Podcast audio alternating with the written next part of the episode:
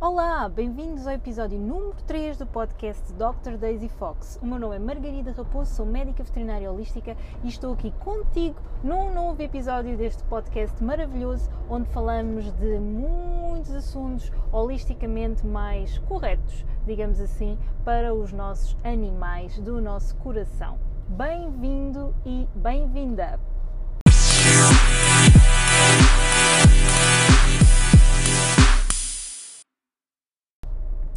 Hoje vamos falar sobre medicina convencional versus medicina holística. Esta é mesmo uma pergunta, é mesmo para leres o título deste podcast como pergunta, porque será que faz sentido este braço de ferro entre dois entre duas formas de fazer medicina que sinceramente eu nem lhe chamaria dois tipos de fazer medicina.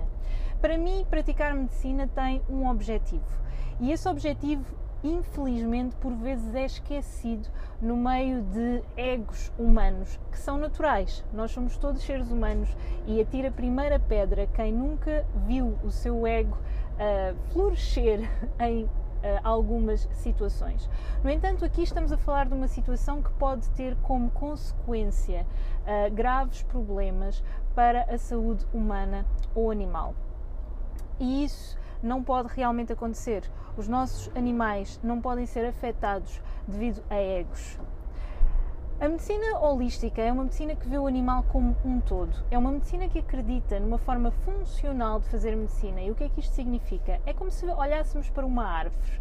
Se olharmos para uma árvore, a medicina convencional, perante uma doença, iria tratar as folhas, ou seja, os próprios sintomas enquanto que a medicina holística ou funcional iria tratar a raiz, iria perceber o que é que se passa na raiz para que estas folhas estejam assim, para que tenham bicho, para que estejam mais secas, para que estejam mais uh, para que sejam diferentes, digamos assim. Ou seja, iria tratar o sintoma através de, de, tratar a raiz, enquanto que a medicina convencional iria tratar o sintoma em si, ou melhor, suprimir o sintoma. Esta supressão de sintomas é extremamente importante em dois casos é muito, muito importante em casos de verdadeiras urgências. Eu digo verdadeiras urgências e vão ouvir-me falar ou a escrever sobre verdadeiras urgências por uma simples razão. Às vezes aquilo que vocês podem compreender como urgência pode não ser uma urgência e uma urgência serem outras coisas. Por isso é que existe uma forma de nós dividirmos as urgências entre mais graves ou menos graves. Mas isso seria assunto para outro episódio do podcast as verdadeiras urgências, nas verdadeiras urgências, aliás, nós precisamos definitivamente suprimir sintomas, porque aquele sintoma pode levar à morte do paciente e nós não queremos isso. O que nós queremos é realmente suprimir aquele sintoma que nos vai dar tempo para depois tratarmos as raízes. É aquilo que nós temos de fazer. Portanto, a medicina convencional, na minha opinião, é espetacular para urgências. Quando falamos em convencional, também poderemos falar em medicina alopática. Portanto, a medicina que nós temos como mais comum hoje em dia no nosso país. Em relação à medicina uh, não alopática, um, ela não é tão boa para urgências, porque ela não vai suprimir sintomas. Muito embora algumas técnicas, por exemplo, de homeopatia, etc., possam ser utilizadas em urgência, e isso não quer dizer que nós descartemos a medicina alopática, que é fantástica, não há dúvida disso, em suprimir sintomas. E outra coisa em que a medicina alopática é muito boa é em cirurgias, pois em cirurgias por enquanto, atenção, porque eu acredito que nós vamos evoluir muito nos próximos anos. Não sei se todos nós o vamos ver, mas nós vamos evoluir muito. Mas por enquanto, a medicina alopática também é a escolha que eu faria para uma cirurgia. Mas depois de sair dessas situações, depois de sair de uma situação de urgência ou depois de sair de uma situação cirúrgica, definitivamente a minha escolha seria ir tratar as minhas raízes com um médico holístico ou um, funcional. E porquê que eu vos estou a dar todo este floreado e toda esta, esta noção daquilo que é uma medicina e daquilo que é outra?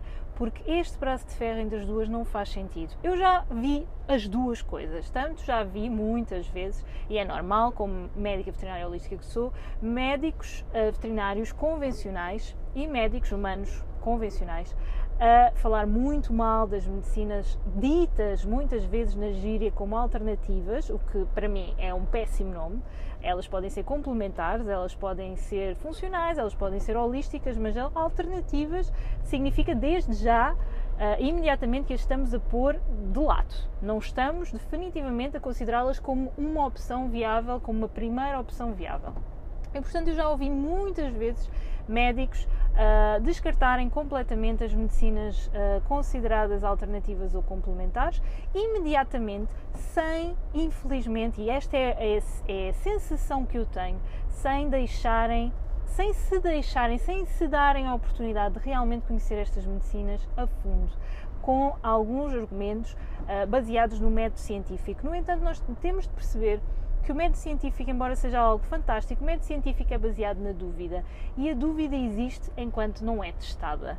E portanto, sempre que existir dúvida, ela tem de ser testada para depois vir dizer que não funciona. Esta é a minha opinião. E não podemos pedir uh, a mesma coisa a um macaco e a um elefante. Não podemos pedir ao macaco para subir a árvore e ao elefante para subir a árvore e depois testá-los os dois da mesma forma em relação a este teste.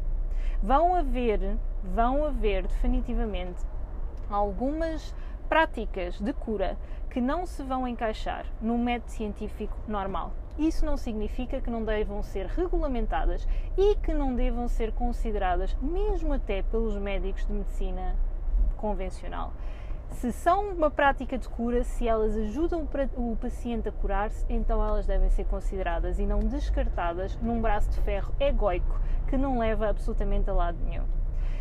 No entanto, falo-vos também do outro lado. Ainda há pouco tempo tive uma pessoa que me contatou, mas já não era a primeira vez que uma pessoa me contatava, uh, vinda de uma colega minha, uh, que também pratica uma medicina mais holística uh, e complementar e integrativa. Um, mas esta colega uh, especificamente acredita e está no seu direito total de acreditar que a medicina realmente alopática não serve. E portanto o que ela diz às pessoas é para nunca se dirigirem a um hospital. O que eu, obviamente, dado tudo aquilo que vos estive a dizer até agora, não concordo.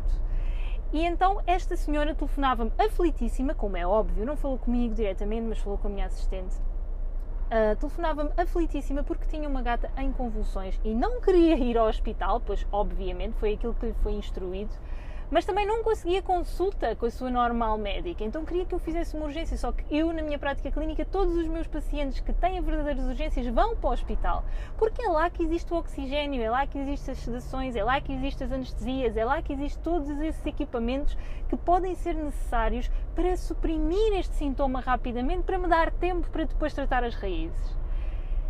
E quando nós dissemos também que não tínhamos espaço na agenda e que não fazemos urgências, obviamente esta pessoa ficou-se perdida. E este sentimento de estarmos perdidos só vem desta não integração entre estas duas formas de praticar a cura.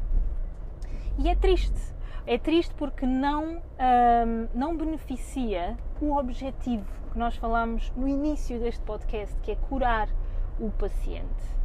E eu acho que quando nós entramos em, nestes confrontos de eu não gosto de ti, tu não gostas de mim, na verdade nós não estamos focados no paciente, nós estamos focados em nós mesmos. E aí nós deixamos de ser médicos. Passamos a ser uh, pessoas dogmáticas que estão simplesmente a querer levar a sua avante. E isso não é praticar medicina. Praticar medicina é ajudar o outro, é curar o outro, é fazer com que aquele sintoma que, que aquele ser padece desapareça da forma mais profunda possível, da forma mais integral possível e da forma que mais se mantenha no tempo também.